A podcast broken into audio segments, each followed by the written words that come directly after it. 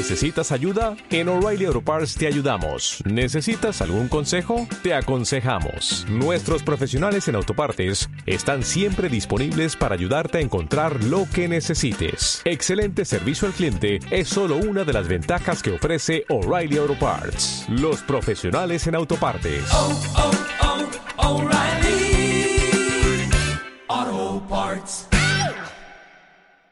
306 Radio www.306radio.com Cordial saludo para todos.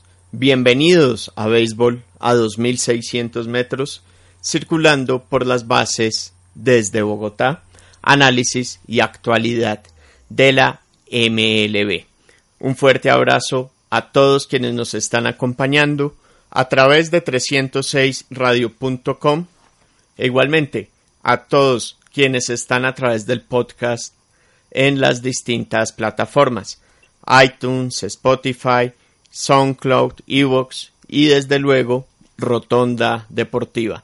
www.rotondadeportiva.com Para esta edición estaremos analizando una continuación del programa anterior, estaremos analizando equipos eliminados, haciendo sus balances de la temporada del porque no están en la postemporada. Los saludamos Rod Ávila y Carlos Amador. Rod, un gusto tenerlo de nuevo. Carlos, muchas gracias por tenerme de nuevo después de un prolongado hiato, eh, cual hacía parte de eh, el roster de MLB a 2600 metros, de béisbol a 2600 metros. Y pues Carlos, sí, pues ya en el último programa correspondiente a la temporada regular, ya solamente falta en general tres juegos para todos los equipos, y pues eh, salvo algunos ajustes respecto al comodín, pues ya los equipos campeones de las divisiones están, eh, em, ya, ya consiguieron sus respectivos títulos y pues estaremos hablando de equipos que no van a haber postemporada, equipos eh, con distintas circunstancias porque unos quizás aguantaron más de lo que se esperaba y terminaron eliminados hasta el final y otros pues de los cuales incluso se decía que podían llegar a sus respectivas series de campeonato. Ya estaremos desglosando cada uno de estos temas de, de manera más pormenorizada en el avance del espacio. Eh, ya que usted toca el tema de la postemporada, rápidamente, en el este, eh, en la Liga Americana. El este ya lo ganaron los Yankees, la central los Minnesota Twins, el oeste los Houston Astros. Quedan pendientes los comodines donde están Oakland, Tampa Bay y Cleveland, aunque Cleveland ya está dos juegos atrás. En la Liga Nacional ya están definidos los cinco clasificados. En el este va a estar Atlanta Braves, en el oeste van a estar eh, ya la ganaron los, los Dodgers y la central aún la están peleando San Luis y Milwaukee entran a la última semana separados por un juego de diferencia, San Luis liderando esa división.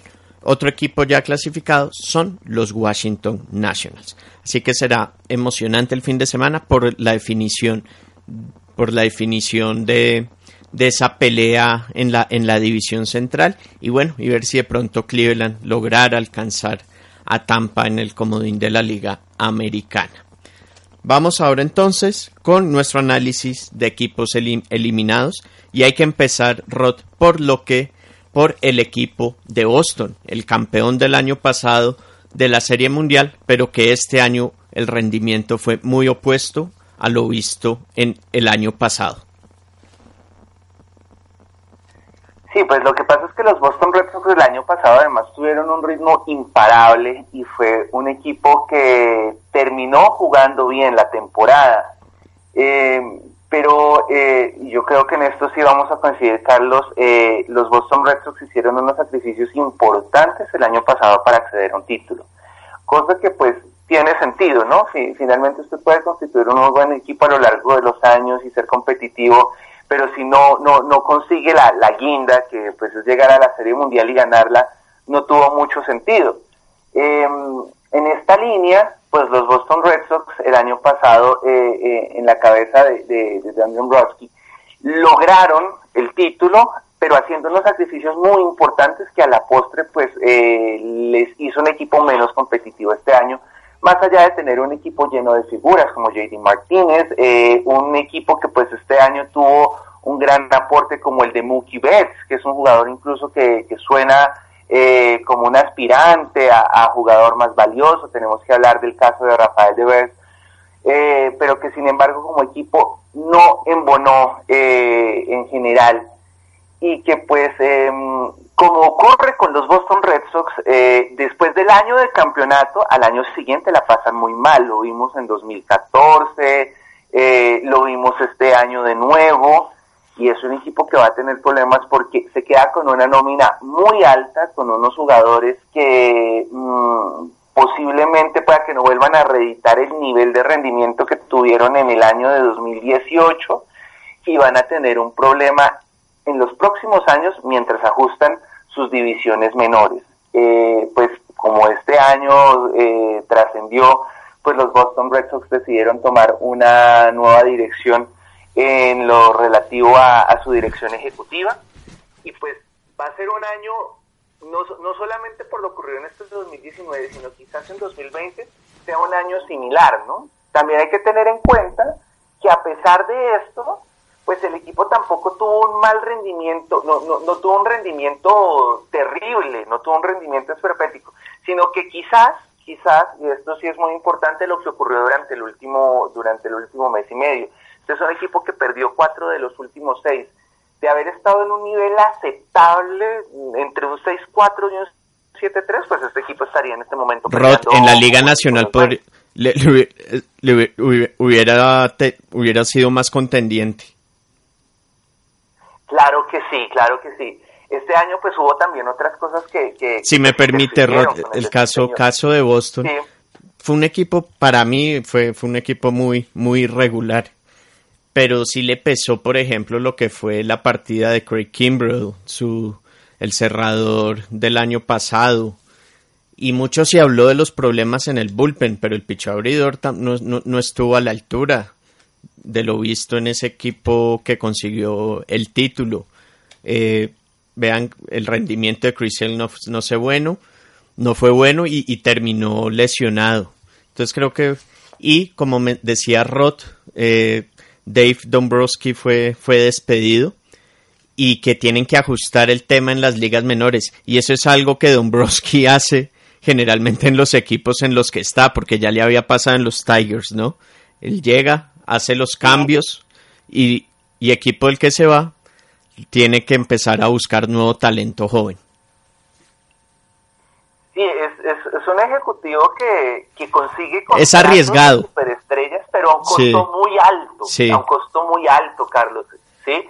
Y si algo hemos visto, eh, un ejemplo clarísimo a lo largo de esta década fueron los Yankees. Los, los Boston Red Sox terminan en una situación muy similar a la de los Yankees, como terminaron la década pasada, Carlos.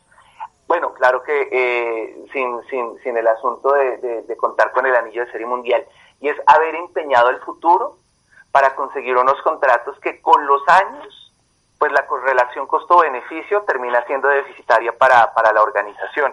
Es una situación muy similar y Don Broski ya lo había hecho con los Detroit Tigers y van a ser al menos dos años mientras los Boston Red Sox ajustan sus menores y, y, resuelven la, la, la, situación que deja eh, Dombrowski detrás. Otra cosa también fue lo de Kimbrell, pero pues lo de Kimbrell creo que fue un perder-perder para todos, porque sí desestabilizó a los, a los Boston Red Sox y su llegada también a, los Chicago Cubs no fue determinante para que el equipo también alcanzara postemporada. Pero bueno, nos estamos adelantando de equipo y de, y de liga también.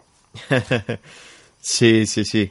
Y, y bueno, y lo otro es que bueno, sí, van a estar amarrados a grandes contratos como el de Chris Hill, el de David Price, eh, bueno, también el de Nathan Eovaldi, quien este año estuvo más lesionado que lo que pudo aportar.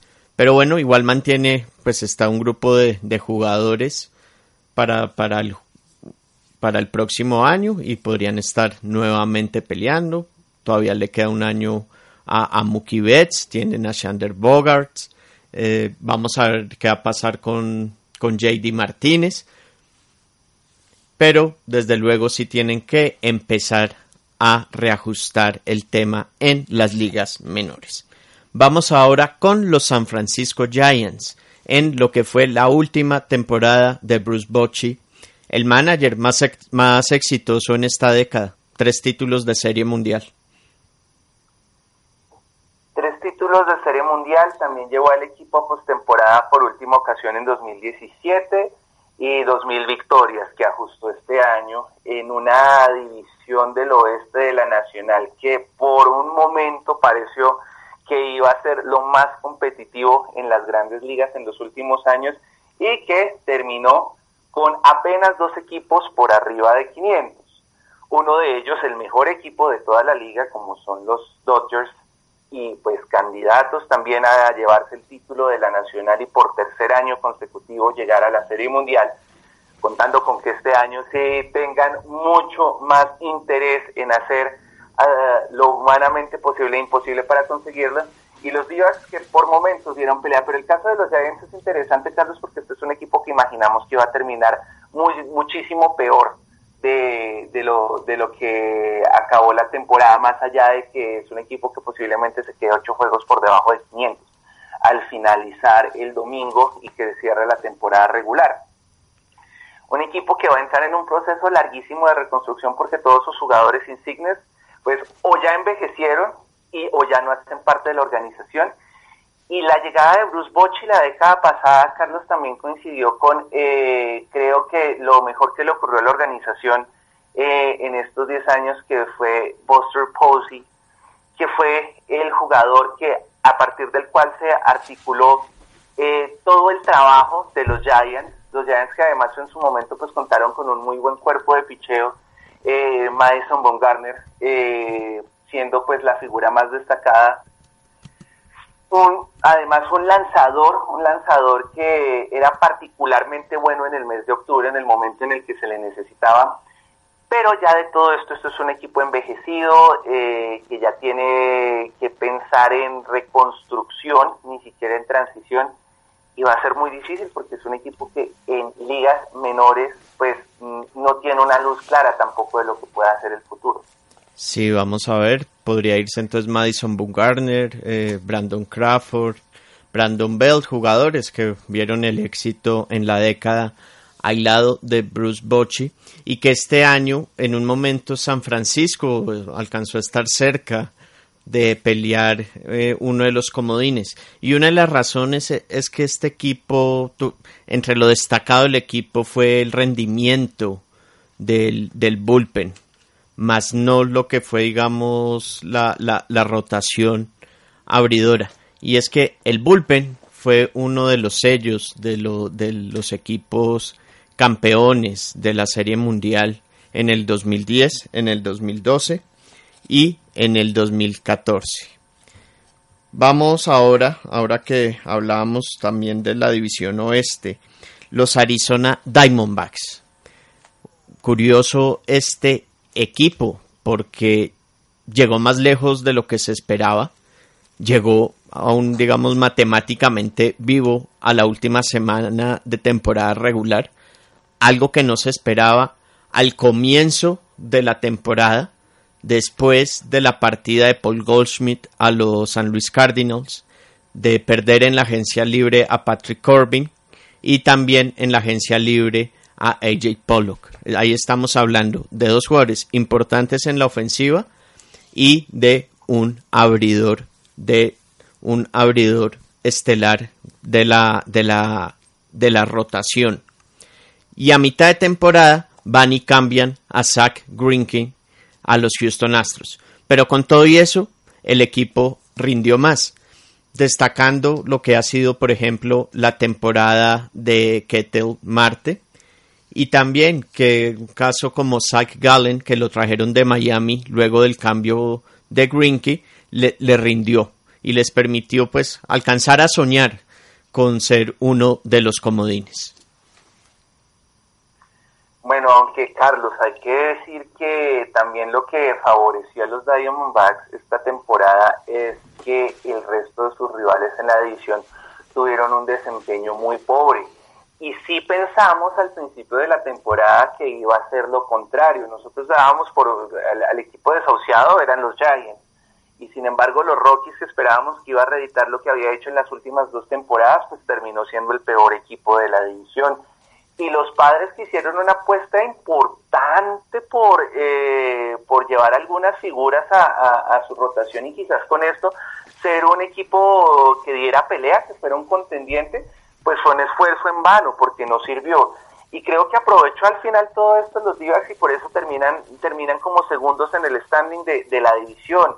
Eh, y si subieron unas bajas importantísimas, eh, sobre todo llamó la atención lo de Gringe en su momento, porque pues era un lanzador que además estaba poniendo muy buenos números, muy buenos números. Era el momento, por supuesto, para cambiarlo, porque pues es un jugador de 35 años, y pues eh, igual guiar el futuro de la organización a, un jugador veterano pues tiene muchos riesgos, tiene muchos riesgos, además pues un cambio en la dirección correcta para los Houston Astros, un jugador que pues incluso hasta hace poco, hace tan poco como dos días, estuvo cerca de dar un juego sin hit y carrera, ya cerrando la temporada, eh, y pues los días eh, el asunto es que terminan el año bien, pero sus prospectos para el próximo año pues son muy similares al resto de sus eh, oponentes de la edición, descontando a los Dodgers, por supuesto, ¿no? que van a seguir conservando un equipo exitoso.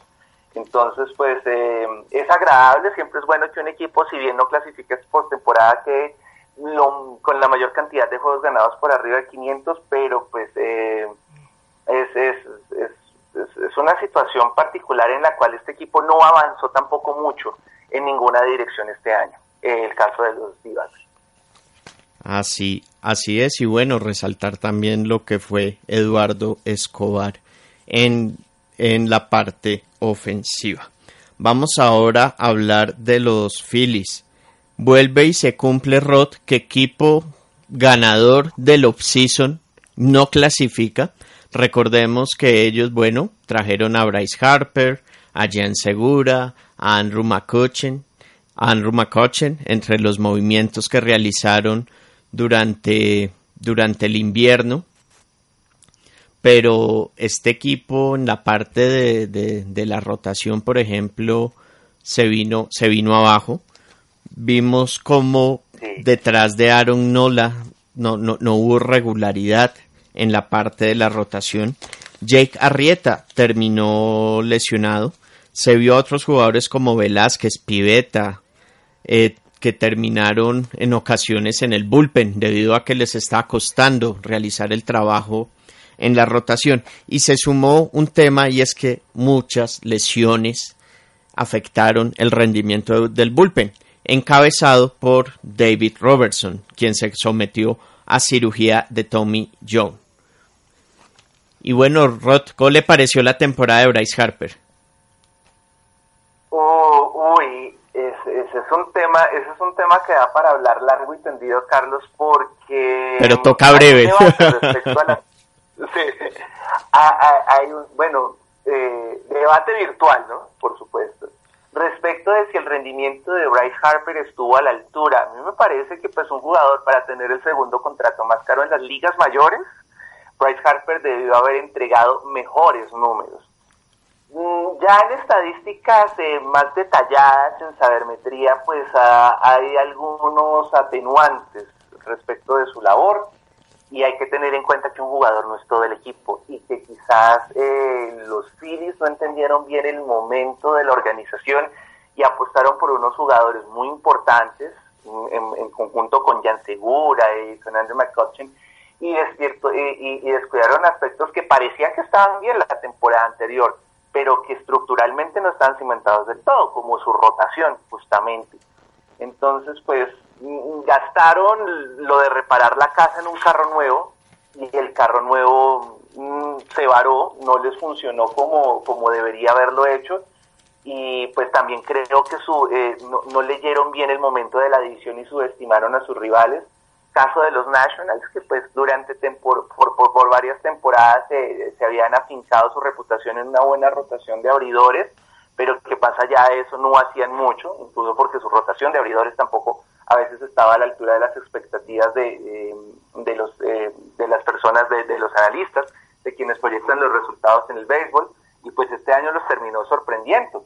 Y estuvo muy peleada la división este año también, porque incluso eh, eh, en particular los Mets pusieron mucha presión. Todo esto pues contribuyó a que los Phillies pues posiblemente terminen con marca perdedora y hayan hecho unos movimientos que pues por lo menos este año no les sirvieron y es un equipo que tiene que pensar seriamente en ir por abridores el próximo año, lo que significa gastar más, seguir aumentando la nómina y quizás tener un equipo que sea monstruoso en contratos, pero que no tenga más eh, salidas distintas a ser la mitad de, la, eh, la mitad de, la tabla de, su división. Entonces preocupa realmente lo de los lo de los Phillies porque hicieron unos cambios así, comprometieron mucho de eh, la estabilidad financiera de la organización por algo que quizás no era lo que tendrían que haber hecho. Y bueno, y adicionalmente yo quiero agregar la mala suerte que tuvieron con la lesión de Andrew McCutcheon. Luego traen a Jay Bruce y también se les lesiona. Traen a Corey Dickerson y también se lesiona. Y adicionalmente quisiera añadir que la defensa mejoró, la de los Phillies, pero no estuvo en lo más alto. Y tuvo una ofensiva ahí, en la mitad, en la Liga Nacional.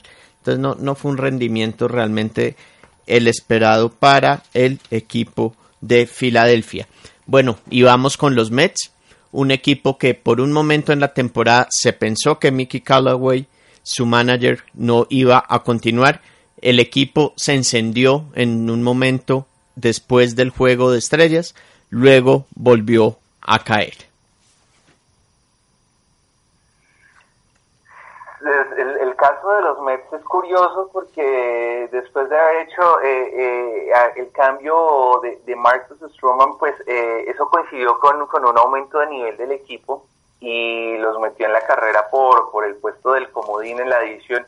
Incluso los en ese momento había techo para crecer y, por, por los Braves pero este equipo le hizo falta le hizo falta consistencia y es que eh, si bien em, estuvieron jugando de muy buena forma y estuvieron consiguiendo juegos importantes, pues tampoco tienen el, el, volumen, eh, sobre todo ofensivo, que, les permitiera ganar más juegos. Entonces, pues eh, hicieron lo mejor que pudieron esta temporada.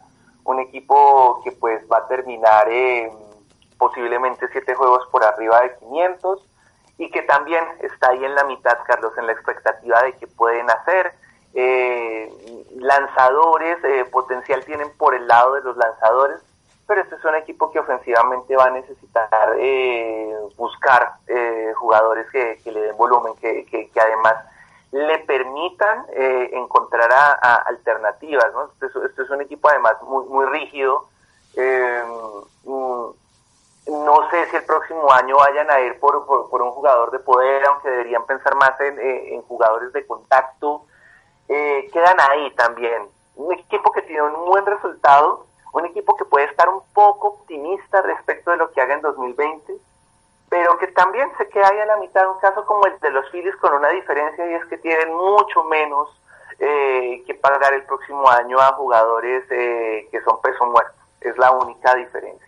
Sí, no, y que la, rotación ahí la tienen la tienen, obviamente sí. la, rotación, la está. rotación está desde luego, pues, eh, Syndergaard, eh, Mats, Wheeler pueden dar mucho más. Muy bien Jacob de Grom, 2.51 de efectividad y de Grom no tuvo, no, no fue el, el, mismo el año pasado al comienzo de la temporada. Y en la parte ofensiva, destacarlo de Pete Alonso, quien seguramente será el novato del año.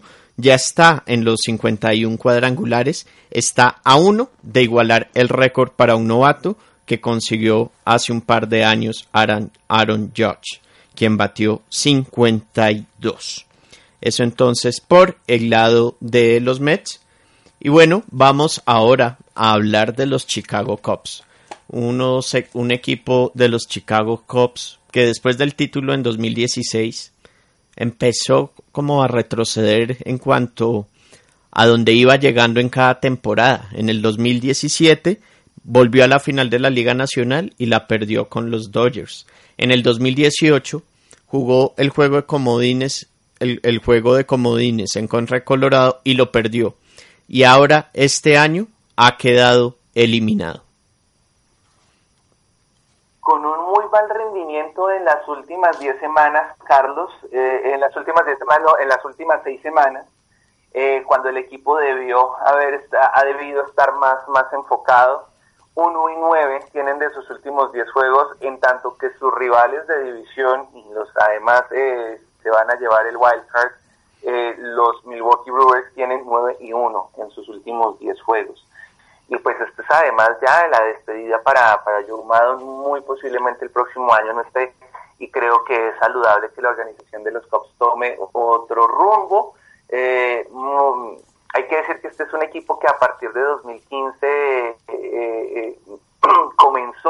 un proceso con el que llegaron a lo que estábamos buscando, que era conseguir la Serie Mundial, pero pues que de ahí en adelante perdió el rumbo eh, que ha tenido también inconvenientes porque no todos los jugadores han estado en el mejor nivel eh, eh, de manera conjunta y pues este año muchas cosas salieron mal. Creo que también el cambio de, de Craig Kimball no fue lo que necesitaba la organización. En un principio lucía como un cambio muy auspicioso, pero finalmente ni para el jugador ni para el equipo terminaron rendiendo los mismos resultados y pues Carlos, asistimos al final de una era de los Cubs, una era que pues bueno, los dejó con un título, que los hizo un equipo muy competitivo por cuatro años, pero que ya ha terminado. Además, pues también teniendo en cuenta que esta es una división que a pesar de, ver equipos eh, que están, eh, o más bien, la, división que por equipos como los Reds y como los Pirates es muy peleada, en la cual pues eh, ninguno se cede espacio a los rivales y que pues esto en el próximo año puede reflejarse también en que los Cubs bajen incluso y que veamos que el equipo en ascenso pueda ser eh, Pittsburgh o pueda ser Cincinnati, teniendo en cuenta que pues Milwaukee también pasó malos momentos al principio de la temporada, pero terminaron bien, que es lo que importa al final para llegar a postemporada. Yu Darvish 3.98 de efectividad, y José Quintana 4.68. Es con, lo que terminará la efectividad del, colombiano. También en temas de la rotación, Cole Hamels eh, lesionado. Se suma toda la parte de irregularidad en el cuerpo de relevistas y como decía Rod, Craig Kimbrell no vino a ser solución. Movimiento que sí en un momento les ayudó fue el de Nicolás Castellanos para la parte de arriba del lineup de, de, la, de la alineación. Pero sí, hubo un equipo que la semana pasada y estando en Wrigley Field fue barrido por los San Luis Cardinals y todos los partidos fueron de una anotación. Y, y sí, Posiblemente vendrá, es lo último de Joe Maddon en la organización de los Cops. Y podrías ya estar sonando Maddon, ¿sabe para dónde, Rod? Para los Angels. Que los Angels podrían hacer como lo que hicieron los Cops en su momento, que al ver que Maddon estaba libre, despidieron al manager que tenían a Rentería y, se, y firmaron a Maddon. Y un Madden que ya más ya pasó por la organización de los Angels. Ajá, es verdad. Y además pues sería muy interesante ver lo que ya Joe Maddon con los años de experiencia que sumó con los Cubs podría hacer con un jugador como Mike Trout, al cual creo que los Angels deben hacer todo el esfuerzo posible como organización de rodearlo de talento, a ver si es posible que así vuelvan a conseguir un anillo de campeonato y no dejen perder al mejor jugador que en este momento tiene las ligas mayores. Muy bien.